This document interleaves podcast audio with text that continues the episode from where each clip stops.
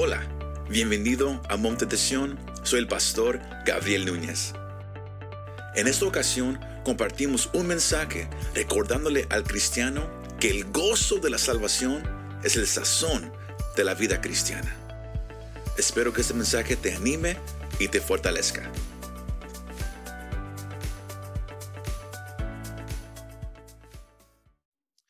Salmos que, acabamos de, leer, el Salmo 51, es uno de los salmos más personales que David escribió. Y él escribió muchos salmos increíbles, que cuando usted los lee, algunos al, terminar de leerlos, uno, sale bien, bien fortalecido, que, uno quiere correr y, brincar sobre una pared, otros después de leerlo salimos como, como, como que, tenemos que ir al, doctor, ¿verdad que sí? Agarrar, agarrar una, una medicina para estar feliz. Porque David escribió salmos increíbles, unos felices, unos bien deprimidos. Más, el Salmo 51 y también el Salmo 32 que hoy vamos a tocar son salmos tan personales para David. Igual como hace unas semanas predicamos que, ah, eh, ah, sobre el lugar secreto y, y cómo David escribió unos salmos tan personales para él, aquí también miramos exactamente lo mismo. Algo pasó en la vida de David que, que, transformó su vida.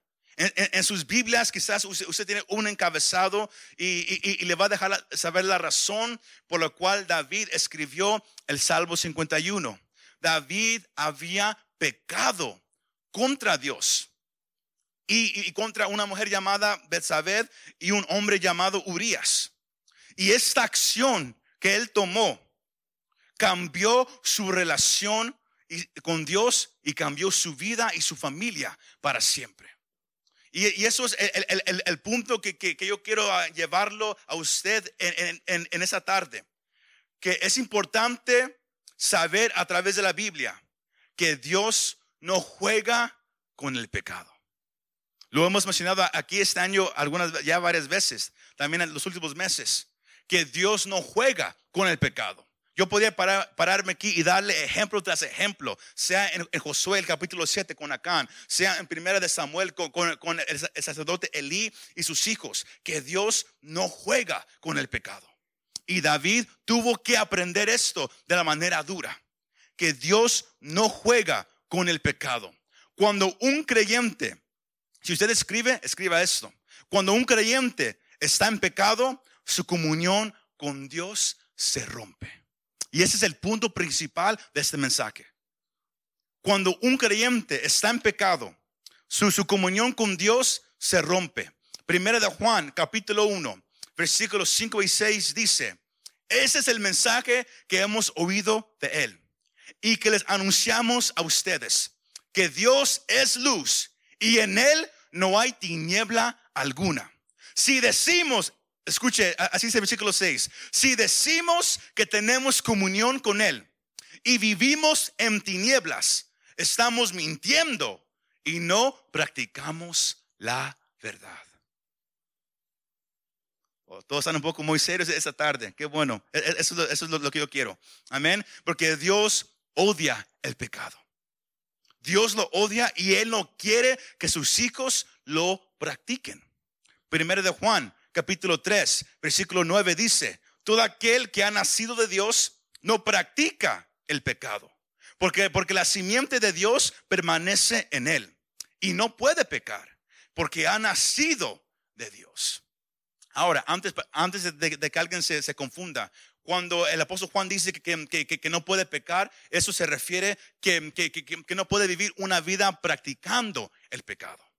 Porque como cristianos vamos a caer en pecado, vamos a caer más. Una cosa es caer y otra cosa es practicar. Una cosa es que hoy yo, yo, yo me tropecé hoy, otra cosa es que me tropecé, me tropecé, me tropecé y, y me gusta. Eso es practicar el pecado. Hay una diferencia. Y usando la vida de David, ah, vamos a mirar que si usted, iglesia, usted hermano y hermana que ya conoce a, Jesús, si queremos tener un compañerismo con Dios, tenemos que confesar nuestros pecados. Entonces tendremos el gozo de la salvación. Entonces agarraron esa parte. Porque ese es, el, segundo punto principal del mensaje. Se lo estoy dando ahorita para, que cuando, lo, cuando expliquemos esta parte, usted, usted lo entienda así de rápido. Que si usted quiere tener una relación con Dios, una comunión con Dios, un compañerismo con Dios, no puede haber pecado en su vida. There can't be sin in your life. Y porque si hay pecado, no hay comunión con Dios sino si usted se ha sentido alejado de Dios recientemente, si usted se ha sentido frío, su corazón se ha sentido duro, el deseo mío con este mensaje es que usted entienda que el cristiano tiene que tener una sazón en su vida. Y la sazón es el gozo de la salvación. Mas si usted no tiene el gozo de la salvación en su vida, es porque hay algo, hay algo mal con su relación con Dios. Y se llama pecado escondido. Pecados que, usted sabe, que usted está haciendo, que nadie más sabe, pero usted todavía no, no los quiere confesar a Dios. Se siente alejado de Dios, sabe que algo anda mal, mas no lo quiere confesar. ¿Dónde está el sazón? Si hay tantos cristianos hoy tristes, deprimidos, viviendo su vida no más día tras día sin gozo, es porque el gozo de la salvación se ha ido. Pero como hoy vamos a mirar, hay una razón por la cual el gozo de la salvación se va. Ahora, si alguien aquí está que, que, no ha conocido a Dios, si usted quiere tener una relación con Dios, tiene que reconocer que es un pecador y tiene que confesar sus pecados, entonces usted va a poder tener una relación con Dios. Si no, este mensaje aplica para el que cree y para el que no cree en Jesús. Si tú quieres tener una relación con Dios, no puede haber pecado en tu vida. There can be no sin in your life. ¿Cuántos pueden decir un fuerte amén para eso? All right, all right, síganme. No, no, creo que se me asuste, amén. Ahora, David escribió el Salmo 51 y el Salmo 32 sobre esta misma experiencia en su vida. Segunda de Samuel, capítulo 11, nos, nos deja saber, el versículo 1, que, que el, el, el, um, el eh, Israel fue a hacer guerra en el tiempo de la primavera. eso se acostumbraba mucho en, esos tiempos a, hacer guerra en los tiempos de, la primavera, porque había un poco más sol, el clima no, era tan difícil. Sino ellos fueron a hacer guerra. Y, si usted lee primera y segunda de Samuel y, también los libros de crónicas, usted mira que David era un hombre de guerra. Él iba por delante en la guerra. Cuando el pueblo salía, él como rey, él era el que iba por delante a pelear al lado de sus hombres. Él nunca dejaba que, sus hombres fueran solos. Más, miramos que en esta ocasión, David no fue con, con los hombres a pelear en esa guerra. Él se quedó atrás. Se quedó en Jerusalén. David se quedó atrás. Él no fue a pelear. Y si, y, si queremos ir un poco más, profundo ah, teológicamente, eso, eso, también se puede aplicar para todos aquellos que, que, que, que, se están acostumbrando en, en, los últimos años por todo lo que ha pasado a, a dejar de ir a la iglesia poco y poco dejan de ir a la iglesia. Los que antes, eh, eh, eh, los que antes creían lo, que se dijo en Hebreos 10, 24 y 25, que no dejen de congregarse, aún más cuando, cuando, miren que el día de, de, la venida del Señor se acerca, que no dejen de congregarse. Más usando excusas por temor, por cualquier cosa, han dejado y se han quedado atrás. Han dejado de, ir. O, el servicio de oración Recuerde, el servicio de oración es el servicio menos popular de, la iglesia cristiana. Es donde va el, menos número de gente. La mayoría va los domingos o si hay eventos, pero cuando es orar, hablar con Dios, la, gente no quiere ir. Cuando es aprender, estudio, la gente no quiere ir. Pero sin saber lo, más que, que uno deja de ir, el que antes peleaba, igual como David, él antes peleaba. Él, era un guerrero, pero él en esa ocasión se quedó atrás. Y según de Samuel capítulo 11, versículo 2 dice que el pueblo estaba peleando, los hombres estaban peleando. Nomás había mujeres, niños y ancianos eh, y, el rey que, estaban en, las ciudades. Y dice que, David sin saber qué hacer, esa es la palabra que, que en la Biblia usa. David se estaba paseando nomás. Él estaba nomás paseando. No sabía qué hacer. No, él no fue a pelear. Nomás empezó a pasearse. Y, en medio de su paseo, él, miró a una mujer que, se estaba dando un baño. Y luego la miró. En él nació un deseo. Él, miró que ella era hermosa. Y, y, eh, luego él manda que alguien la, la fuera a agarrar. Ella viene. Él se acuesta con ella y luego ella queda embarazada. Esta mujer se llama Betsabé. Es, es un, pasaje que, la mayoría, ya, si usted lee su Biblia, usted ya conoce e, e, e, esa historia. Más, David se quedó atrás. Él no fue a pelear. Él se fue nomás a pasear. Y porque él, él no estaba peleando, él no estaba en la guerra. Él se quedó hacia atrás. Él fue más, él fue más propenso a caer y miró una mujer y cayó. El que amaba a Dios, eh, el que había eh, eh, escrito salmos de cómo él ama a Dios, había hecho algo en contra de Dios. Y impactó a su vida, la vida de esa mujer y su esposo Urias, porque no, no nomás David se acostó con ella cometiendo adulterio. Más, esa misma palabra que, él, la conoció o, él se acostó con ella. Esa palabra también se puede significar violación, que él la violó. Porque como él era rey, ella no podía decir no. Porque muchos lo pensamos como oh, er, eran los dos, quizás. Más esa palabra en, el original significa algo íntimo, pero también se puede significar violación. Si nosotros tomamos que David ahora cometió adulterio con esta mujer, también quizás la violó y luego trató de cubrir lo que él hizo, llamando a su esposo de ella, Urias, a que él regresara de la batalla. Eh, de acuerdo a la Biblia, él era un hombre de Dios, porque él lo trajo. Dijo, oh, ¿cómo, está todo allá en el campo? Dice, rey, todo va bien, ahí vamos. Luego él dice, ¿sabes qué? Ven, come, descansa. Y luego la Biblia dice, lava tus pies. Esa frase, lava tus pies, es un, uh, en inglés es uh, euphemism, es un, uh, no sé si la palabra es eufemismo eufemismo, pero, eso, pero esa frase, lava tus pies, significa ve a tu casa y acuéstate con tu esposa. Eso significa esa frase. Sino David, él quería cubrir lo que él había hecho. él, trae al esposo, lo, lo, está tratando muy bien, ve a tu casa, come, descansa y acuéstate con tu esposa. Mas él era un hombre de Dios y le dijo, no, ¿cómo puedo yo venir, descansar y hacer todo eso si mis hombres están allá en, peleando en, la batalla?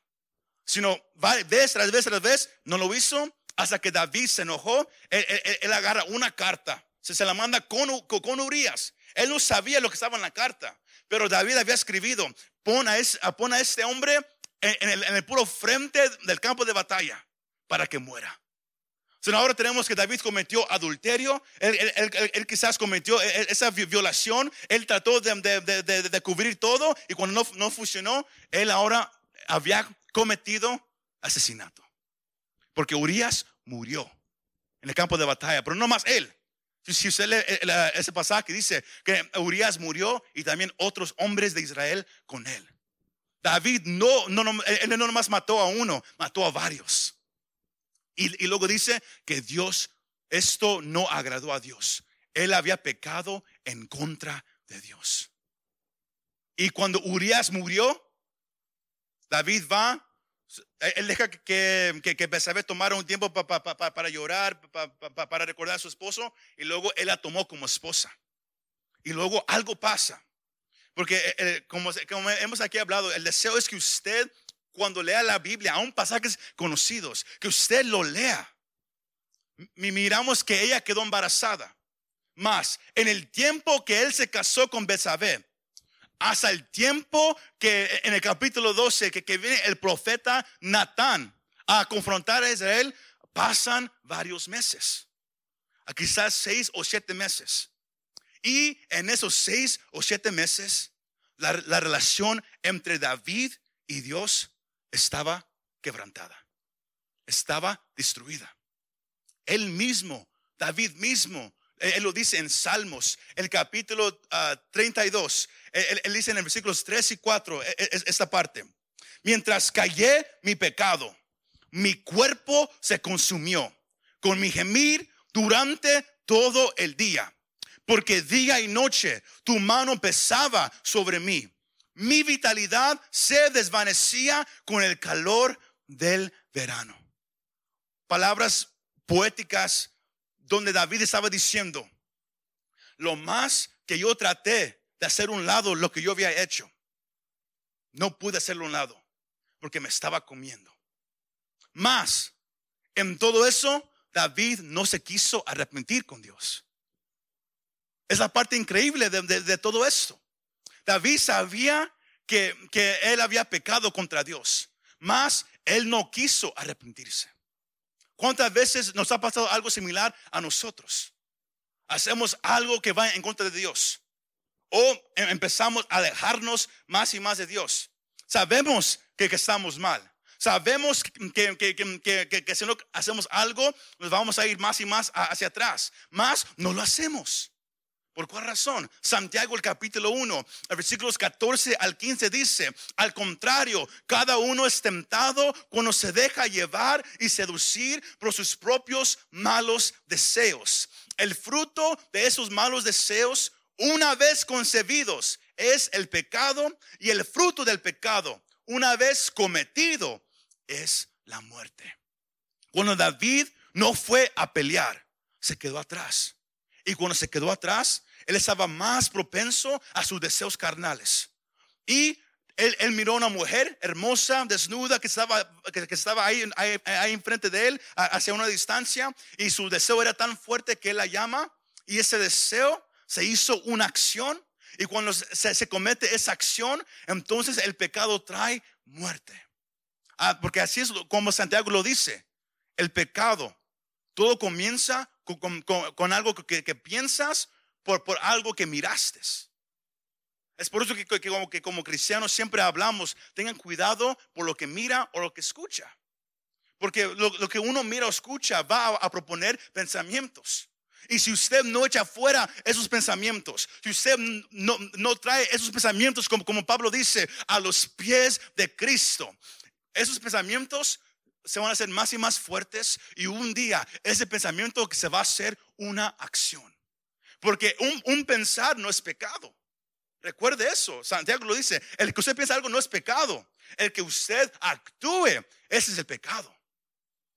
Porque mientras que usted no ha actuado, es un pensar. Pero si usted no echa fuera ese pensar, si usted no lo trae y, lo sujeta a los pies de Cristo, ese pensar se va a hacer más y más y más y más fuerte. Hasta que usted actúe. Y cuando usted actúa ya es pecado. Y el pecado trae muerte. Y esa muerte no nomás afecta a usted, pero afecta a los demás. Mire a David. El pecado que él cometió no nomás fue hacia él y Dios, fue también contra una mujer y su esposo, toda la familia, contra un baby inocente y contra otras familias. El pecado no nomás afecta a una persona. La decisión que, que tú tomes en tu vida, el pecado que, en, el, cual tú estés ahorita, o, o, o, lo que tú estés haciendo que nadie sepa, no nomás te va a afectar a ti, pero va a afectar a todos los demás, a gente que tú amas, a gente inocente. Es por eso que Dios odia el pecado, como dijimos. Dios odia el pecado. Es por eso que el pecado es, lo que rompe la comunión entre tú y Dios. Todos, todos están conmigo todavía esta tarde. El pecado rompe la comunión entre tú y Dios. Y David, él dejó que, esos, esos, pensares lo, lo consumieron. Él llamó, tomó la acción y pecó en contra de Dios. Y cuando pecó, él no quiso arrepentirse. David, el silencio de David era una resistencia obstinada a admitir la culpa. Él no quería reconocer, yo me equivoqué. No quería. Pasaron meses.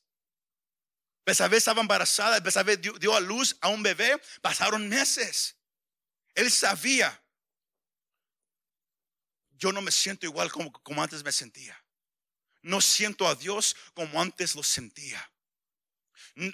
No puedo hablar con Él como antes hablaba con Él. Porque David y Dios tenían una relación especial. Hebreos eh, nos deja saber que, que, que David era un hombre conforme al corazón de Dios. Conforme al corazón de Dios. Y que, que Dios mismo diga eso sobre una persona es algo especial. Mas aquí miramos un, un, punto en, la vida de David tan, tan, tan grave, que donde, donde su comunión con Dios estaba quebrantada. No importa quién eres.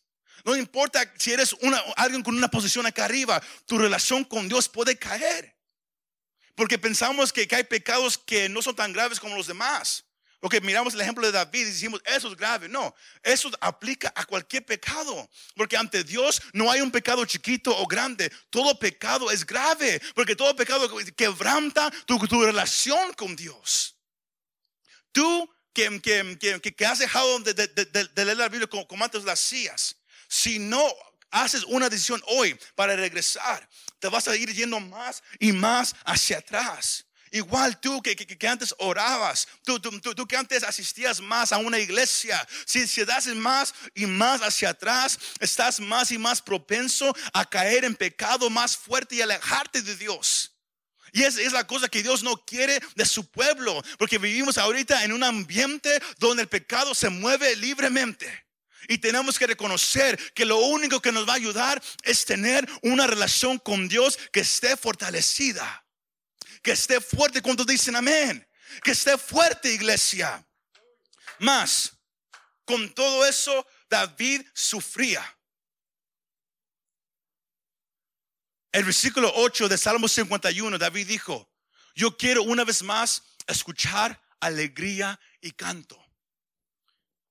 Eso, eso, es, eso, eso es una referencia a que David quería una vez más regresar a la casa de Dios. Porque el pecado era tan grande, tan grande de lo que David hizo, que él no podía ir al santuario.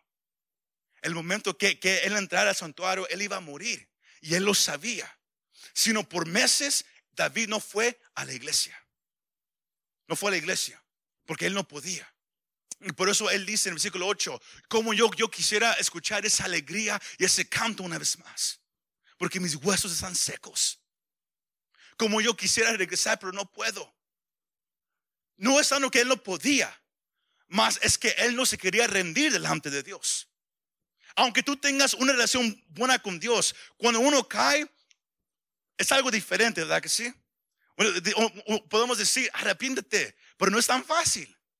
Porque para que uno se arrepienta, uno tiene que humillarse. Y la carne no le gusta hacer eso. No importa quién te creas. No importa qué, cuántos años ha sido de cristiano, es difícil. El orgullo es algo difícil y David lo sintió. Él había pecado, él cometió algo grave, mas él no quiso arrepentirse delante de Dios. Hasta miramos en 2 de Samuel, el capítulo 12, viene el, profeta Natán. Él, él, viene con una palabra de Dios y no es hasta ese momento que, que, David dice, yo, yo pequé. I sinned, yo pequé. Y es ahí donde él, hace una oración a Dios. Y es la oración de Salmos 51. Él, él, había reconocido después de que Natán fue a hablar con él, yo pequé. Pasaron meses. Uno, la, la Biblia quizás, si usted lo lee, es difícil tratar de entender lo que David estaba sintiendo. Podemos leer el, 51 y el 32, pero aún así es un poco todavía difícil entender lo que David estaba sintiendo por esos meses. Porque después, desde que viene el, profeta a darle la palabra a David, y la palabra que el profeta le dio a David fue dura. Porque el profeta dijo, tú has pecado. Y David lo reconoció, yo pequé. Mas, si te arrepientes, Dios te va a perdonar. Así es, de, así de grande la misericordia de Dios, iglesia. Si, si te arrepientes, él, él te va a perdonar más por lo que has hecho. Van a haber consecuencias. ¿Y qué pasó? La espada nunca se apartó de la casa de David. Natán dijo, va, a venir uno, va a tomar tus mujeres y se va a acusar con ellas donde todos lo puedan mirar. era una referencia a su hijo Absalom, porque fue lo que él hizo. Tomó las mujeres de, su papá y se acostó con ellas en, pura vista de todos. Él iba a perder su reino. La espada iba a entrar a su casa. Si usted lee lo, que le pasó a la familia, hijos murieron, todo pasó, más. y dijo, el baby que acaba de nacer va a morir. No sabemos cuántos meses tenía ese baby, pero vino una enfermedad y el bebé se murió. El pecado tiene consecuencias. No nomás para ti, pero para los que están a tu alrededor. Es así de grave el pecado. Yo hablo de esa manera, lo que yo quiero que usted tome la seriedad del pecado. El pecado es algo grave, afecta a muchos. David trató de orar, el bebé no regresó, murió. Todo le pasó. Más, la oración que él dio nos deja saber que, que cuando uno reconoce su condición, uno puede venir y hablar con Dios.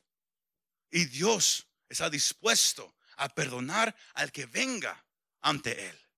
Esa es la hermosura de, nuestro Dios. Cuando dicen amén. Primera de Juan, el capítulo 1, versículo 9 dice, si confesamos nuestros pecados, Él es fiel y justo para perdonar nuestros pecados y limpiarnos de toda maldad. Ahora, tres cosas, y, ah, es aquí donde vamos a cerrar este mensaje. La oración de David. Ah, usted puede mirar aquí en el Salmo 51 e, e, e, esa progresión de, David ah, y Dios. Cuando David, él empezó a hablar con Dios. Lo primero que él hizo y lo primero que usted y yo debemos hacer, si usted ha vivido en pecado o usted ha tenido pecados escondidos, algo que, usted sabe que está mal, más usted todavía no lo ha confesado a Dios. Eso se llama un pecado escondido. Porque escondido en el sentido que, escondido de los demás, más Dios mira todo. No hay nada que, es, que, se esconda de Él. Es, un, pecado escondido porque nadie más lo sabe, nomás usted. Quizás es algo que miras, algo que has hecho, algo que estás haciendo.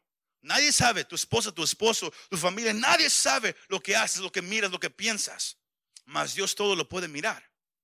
Y si no, si no, te has sentido cerca de Dios, es porque hay un pecado escondido en tu vida. Hay un pecado escondido en, tu vida. Mas David, número uno, él reconoció su pecado. Ese es el, paso más importante tenemos que reconocer que el pecado es en contra de Dios primeramente. Antes de, los demás, el pecado que haces, you sin against God, first and foremost. Primeramente pecas contra Dios. Y, es la parte que, que, David reconocía. Porque usted y yo podemos tratar de ignorar el pecado, como David lo hizo. Pero así es como nos va más mal. Cuando ignoramos algo en nuestra vida. Y Dios quiere que vengamos ante Él y lo confesemos.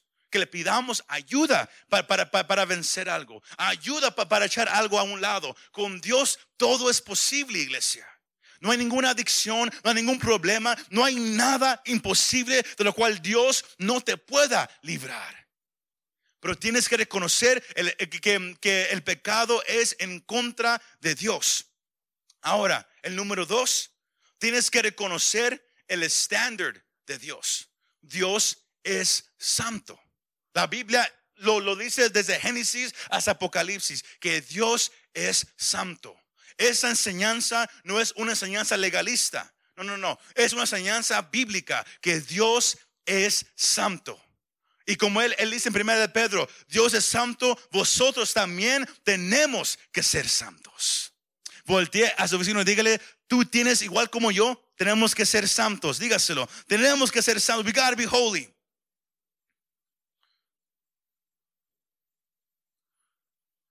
Ese estándar era, es tan alto que David, el, que había escrito en Salmos el 27.4, Una cosa he demandado a Jehová y esa yo buscaré, que yo pueda habitar todos los días en la casa del Señor. Él había escrito esas palabras, mas él mismo, él, había entendido que Dios tiene un estándar alto. Y no importa si eres alguien pobre, alguien rico o un rey. El estándar de Dios no cambia para nadie. No cambia para nadie. Y David, el que había escrito, yo quiero habitar en tu casa por meses no fue a la casa. Por meses no fue. Él, no, eh, él, no podía ir. Era tanto la culpa. Era tanto lo que él hizo que él, no quería enfrentar a Dios. El estándar de Dios es alto. Y el tercero y último, tenemos que, reconocer el pecado que es grave delante de Dios. Tenemos que, reconocer el estándar que, que, Dios tiene. Y tenemos que, como David ah, hizo, confesar nuestro pecado y pedir perdón. Suena bien fácil, ¿verdad? Que sí, como cristiano, yo ya sabía todo eso, pastor, oh my God, ya vámonos. Yo, eso yo, ya me lo sé. Más la oración que David hizo es el punto a, donde yo quiero que se lo agarre.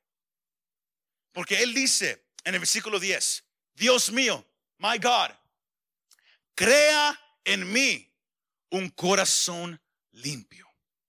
Esa palabra, crea, create in me, crea en mí. Es la misma palabra que se usa en Génesis 1.1, cuando Dios creó los cielos y la tierra.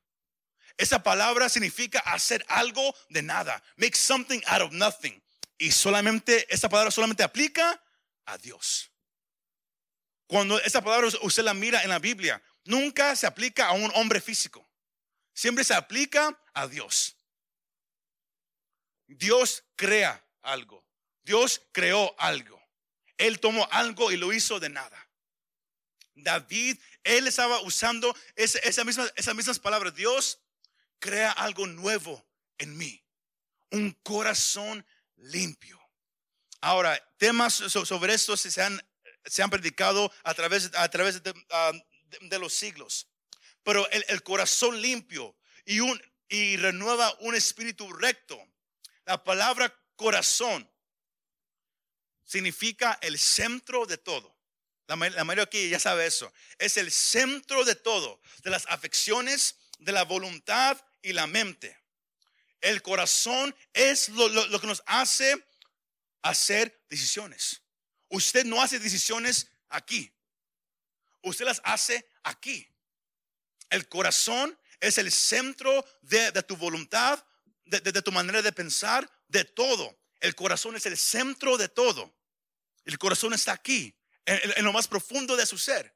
Sino David, él, estaba diciendo, yo quiero tener pensamientos limpios. Yo quiero tener deseos puros.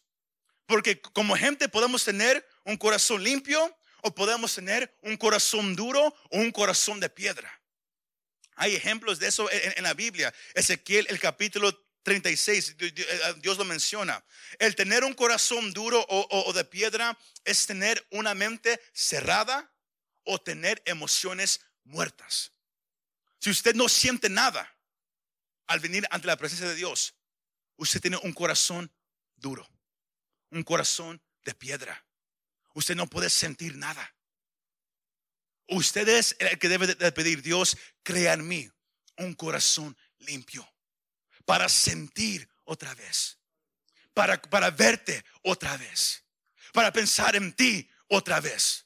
Pero es algo que usted no puede hacer por usted mismo. Porque recuerda, la palabra crear, solamente Dios lo puede hacer. Usted no puede cambiar su manera de pensar.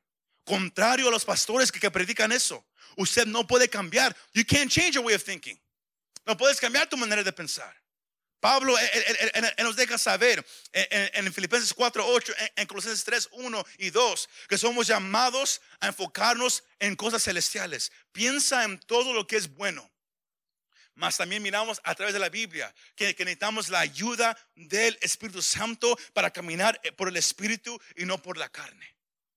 Usted solo, si usted, si usted quiere cambiar su manera de pensar, usted va a fallar. Si usted quiere cambiar su manera de sentir algo, usted va a fallar. Dios crea en mí una manera nueva de pensar, una manera nueva de sentir. una manera nueva de comportarme. El corazón es el centro de la voluntad. Jesús, él, lo dice en Mateo, el capítulo 12, versículo 34, ah, que del corazón sale todo. La manera que usted habla, cómo se trata a los demás, todo viene de aquí. Tus emociones, todo viene de aquí. David en su pecado, él agarró un corazón duro, un corazón de piedra. Aun, lo más que él quería, él no podía ir a la iglesia. En lo más que él quería, él no podía levantar las manos y orar con Dios. Por lo que él había hecho, su comunión con Dios había sido quebrantada. No fue hasta que vino el profeta y, y le dio esa palabra que él habló primeramente. Yo he pecado. Y él dice, Dios, crea en mí un corazón limpio. Crea en mí un espíritu recto. Eso significa, yo quiero caminar derecho. Yo, yo, yo no quiero hacerme a, la izquierda o a, la derecha. Yo quiero caminar por tu camino. Para andar con el Señor necesitamos la ayuda del Señor, iglesia. Tú solo, tú no lo puedes, you can't do it by yourself. Tú solo no puedes. Necesitas la ayuda de Dios. Pero tienes que clamarle a Él. Dios, crea en mí un corazón limpio, una nueva manera de pensar. ¿Cómo te sientes esa tarde? Esa, esa fue una oración para que Dios reconstruyera el lado espiritual de David. ¿Y, sabe qué?